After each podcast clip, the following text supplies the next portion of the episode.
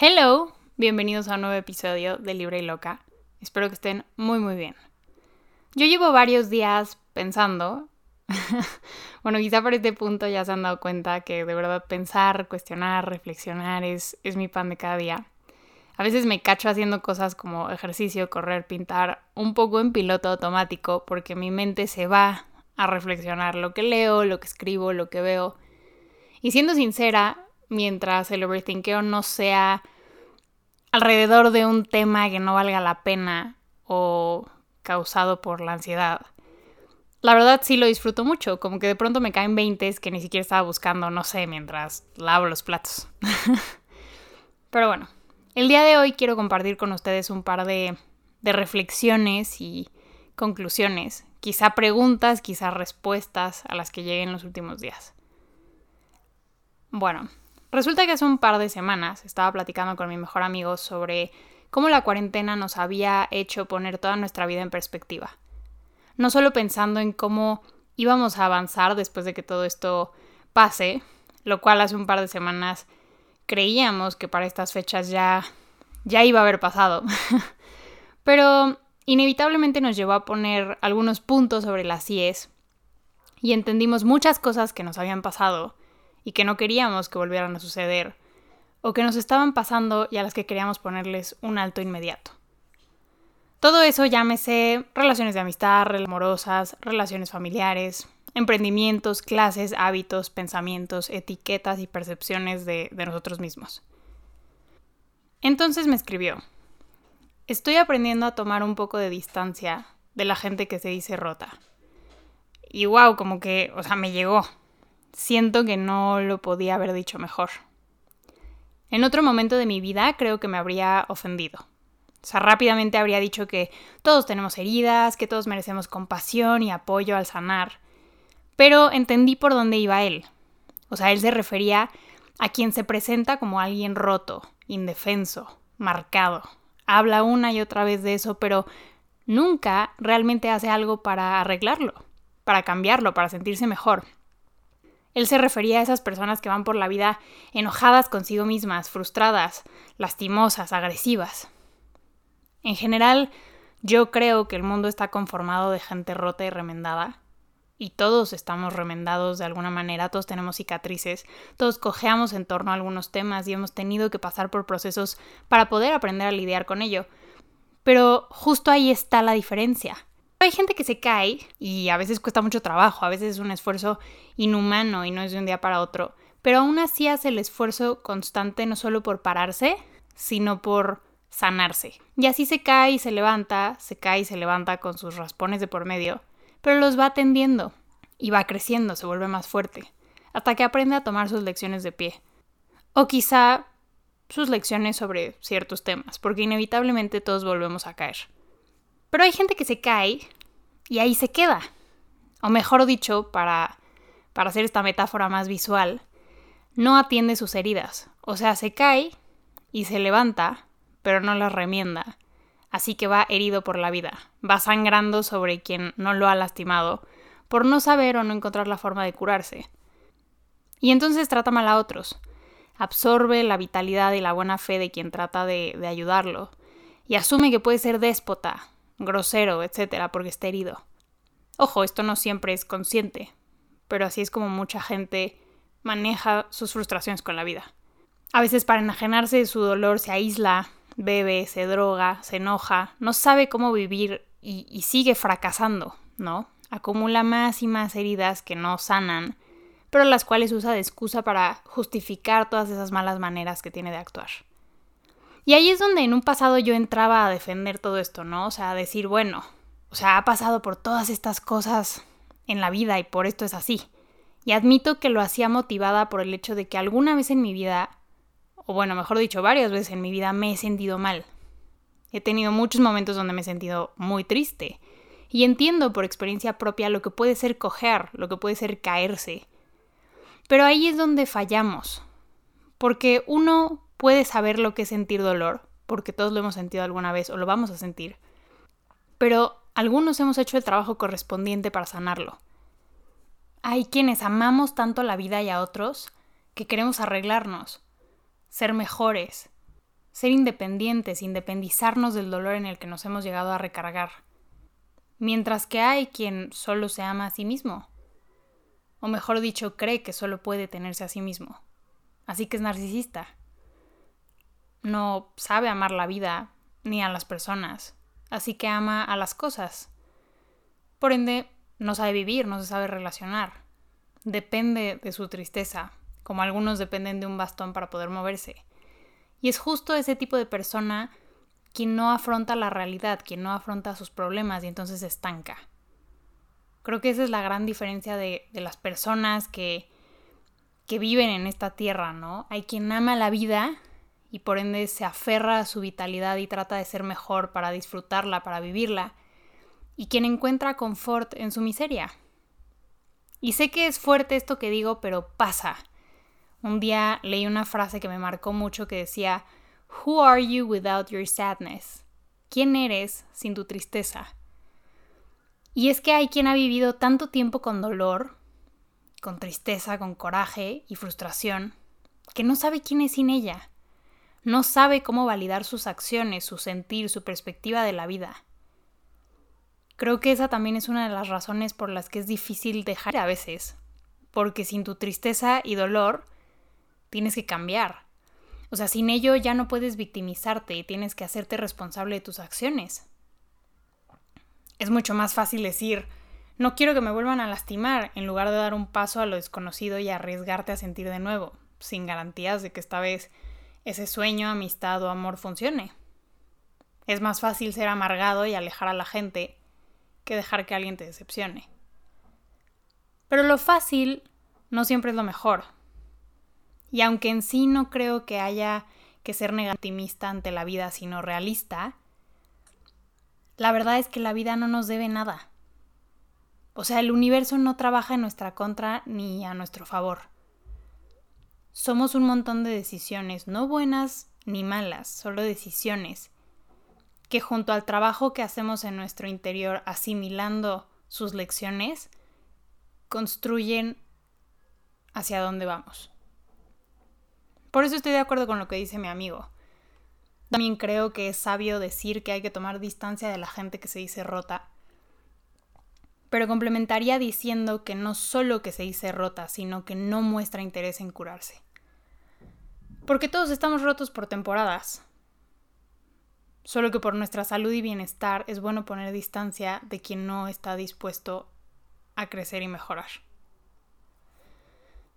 Ahí entra mi segunda reflexión de este tema, que viene de una plática con una amiga que me dijo el otro día, ¿por qué atraigo gente rota a mi vida? Y la verdad es que me sorprendió escucharlo porque yo decía exactamente lo mismo antes. Y tocamos este tema en el live de The Talks el otro día en Instagram. Alguien por ahí dijo que, que uno atrae lo que tiene dentro. Yo pienso que atraemos cosas o más bien cosas y personas llegan a nuestra vida, y está en nosotros permitirles entrar. Y es justo ese momento el que debemos analizar. ¿Por qué permitimos que lo roto entre? Ahora me puse a filosofear sobre esto de nuevo con mi mejor amigo. Y me dijo que por qué no daba un paso atrás. O sea, ¿por qué no vamos por la vida viéndole las heridas a todo el mundo? Así que quizá antes es importante decir que a veces lo roto, o sea, un monstruo, no se ve como tal. O sea, los cuentos de hadas, las películas, las historias, ¿no? Nos pintan a la gente mala con mala cara, con la piel verde y cuernos o lo que sea. Pero la verdad es que hay muchas caras bonitas completamente dañadas por su pasado rondando por el mundo. Personas que crecieron en modo supervivencia, así que no saben amar, ni coexistir, ni ver por otros. Y eso no lo vemos al principio, pero eventualmente sí. Eventualmente, inevitablemente, van saltando las señales, las red flags, que ahí sí decidimos ignorar o no. Y que si ignoramos, terminan cobrándonos factura eventualmente. Permitimos que lo roto entre. Y ahí mi pregunta es, ¿por qué? porque esperamos salvar a alguien y que eso nos haga sentir menos dañados y más completos? porque así nos sentiremos acompañados en nuestro dolor o lo que sea que estemos cargando, o porque tenemos el don y o la maldición de ver la belleza en lo roto. Llegué a esta última idea haciéndome esas preguntas para responder un poema en el que me preguntaba qué es la belleza. O mejor dicho, ¿qué es para mí la belleza? ¿En dónde reside el punto de conexión que puedo llegar a formar con alguien? ¿Es la belleza algo extraordinario? ¿O es lo contrario? Es lo informal, lo común, lo mundano. ¿Está la belleza, maybe, en la brutal y repulsiva verdad de las cosas? O sea, en esos hechos espantosos con los que no nos queremos topar porque en realidad los sentimos y sabemos desde hace mucho que son verdad, pero no nos queremos admitir. No queremos admitirnos que, que nos resultan familiares.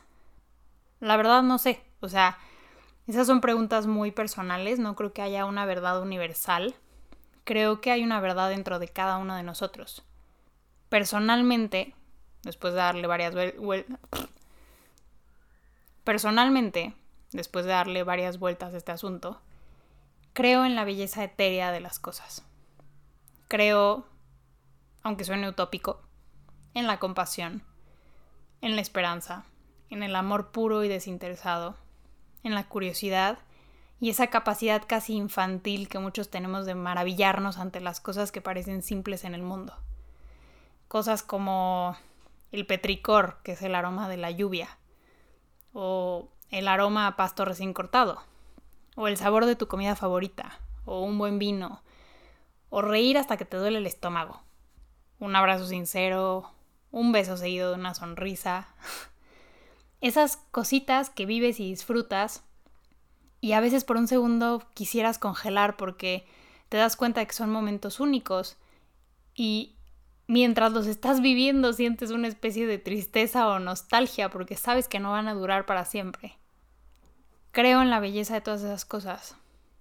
Pero también creo en la belleza de lo que a veces consideramos oscuridad. Creo en la belleza de la nostalgia, de la melancolía, en lo que nos mueve la conciencia y las entrañas, lo que sentimos en la boca del estómago y en la garganta Creo en la belleza de encontrar una frase que te haga recordar un momento doloroso en tu vida, aunque no lo hayas escrito tú. Creo en la belleza de empatizar con el dolor de otros. Creo en la belleza de hablar con una película, con una obra de teatro al imaginar la pérdida, el dolor, la frustración o al recordar a alguien. Creo en la belleza de escuchar una historia y que se te haga un nudo en la garganta o se te llenen los ojos de lágrimas. Creo en la belleza de quitarnos la máscara y ser sin sentirnos juzgados, rechazados o rotos. Creo que en mi vida atraje a algunas personas rotas. Sí veo una especie de belleza en lo roto. Veo belleza en quien lleva su vulnerabilidad a flor de piel. En una sociedad y sobre todo generación que se niega a sentir, que hace todo por adormecer sus sentidos. Creo que para mí ha sido bello encontrar a quien me diga lo que siente, quien no quiera aparentar perfección y vaya más allá de lo que una foto o una plática banal deje entrever.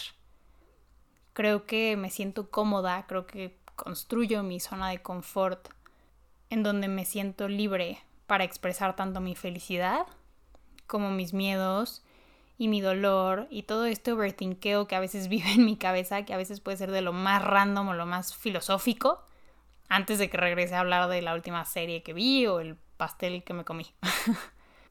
Son esas personas a las que les muestro todo y quienes tienen esa misma confianza para conmigo con las que yo conecto.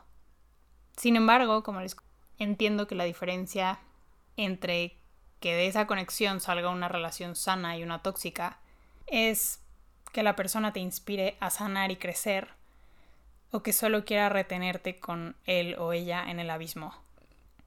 Creo que una de las cosas más peligrosas de la vida es una, conectar por esas emociones, nada más, sin una expectativa de crecer. Y dos, a veces sí, ver la belleza en el terror, en lo repulsivo, en lo imperfecto, porque entonces puedes ver el abismo con amor y dejar que te consuma sin pensarlo dos veces.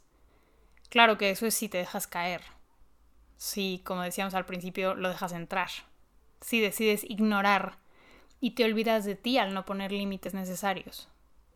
Pero para poner límites hay que estar sanos. Y como dije, en este mundo hay dos tipos de personas. ¿Quién quiere sanar? ¿Y quién no? Hoy veo a mi alrededor y tengo hasta una, una frase con mis amigos. Digamos que es un hashtag en una conversación. cuando, cuando estamos platicando y nos damos cuenta de en dónde estamos parados y el camino que hemos recorrido. Me encanta que de pronto soltamos un ah, the beauty of growth o la belleza de crecer. Y es muy bonito darnos cuenta de cómo cada uno de nosotros ha ido creciendo. Y admiro eso de, de todos ellos. Me gusta verlos crecer. Y me da gusto que me hayan acompañado en diferentes procesos en los que yo he crecido también. Y creo que lo que más me gusta de todo eso es que a veces necesitamos y buscamos consejo y nos tenemos, a veces queremos flanquear y buscamos apoyo. Y de nuevo encontramos a alguien que nos recuerda que vamos por un buen camino, que nos recuerda lo que hemos recorrido, que nos recuerda nuestras lecciones. Entonces me pongo a pensar y mi conclusión personal es que quizá la belleza no está ni puramente en lo etéreo, ni en lo roto, sino en lo que evolucionó en la oscuridad. O sea, lo que pasa por una metamorfosis en las sombras. Lo que se lastima, pero se aferra tanto a la vida que sana y sale vencedor de su propia oscuridad. Creo que la gente que llega a tu vida solo llega. O sea, no es cuestión de vibrar, ni decretar, ni manifestar. No hay magia ni fórmula. Debe haber conciencia la gente llega y debemos dejar que nos muestre quién es, sin expectativas, sin proyecciones, y entonces decidir si la queremos en nuestra vida o pasamos de ella.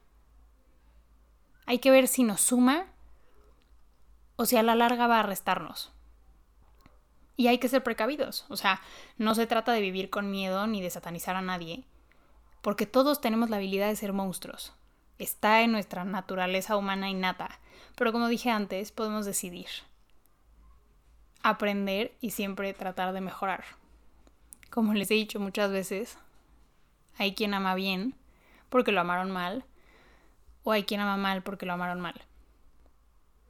Y creo que aquí ha quedado claro que hay dos tipos de personas. Y somos lo que decidimos hacer con ello. Quería compartirles un poco de mi trip filosófico de la semana. Espero que, que puedan sacar algo bueno de ello. Me gustaría pensar que toda reflexión tiene un inicio y un final con muchas respuestas, pero creo que a veces uno reflexiona y termina con más preguntas. Preguntas que puede ir respondiendo hoy, mañana, quizá en un año, quizá nunca, pero que incitan a la reflexión y creo que cualquier reflexión siempre lleva a, lleva a la introspección y lleva a ganar puntos de conciencia siempre. Entonces, bueno, no, no todo, no todas las reflexiones son perfectas, pero quería compartir esto con ustedes y espero que hayan disfrutado este breve y diferente episodio. Si es la primera vez que se pasan por aquí, yo soy Roberta Woodworth. Pueden encontrarme en Facebook e Instagram como D, o sea, T-H-E, Roberta Woodworth o en Twitter como Ro Woodworth. Y cada jueves en este espacio que se llama Libre y Loca. Les mando un fuerte abrazo a todos y nos vemos la próxima semana. Bye.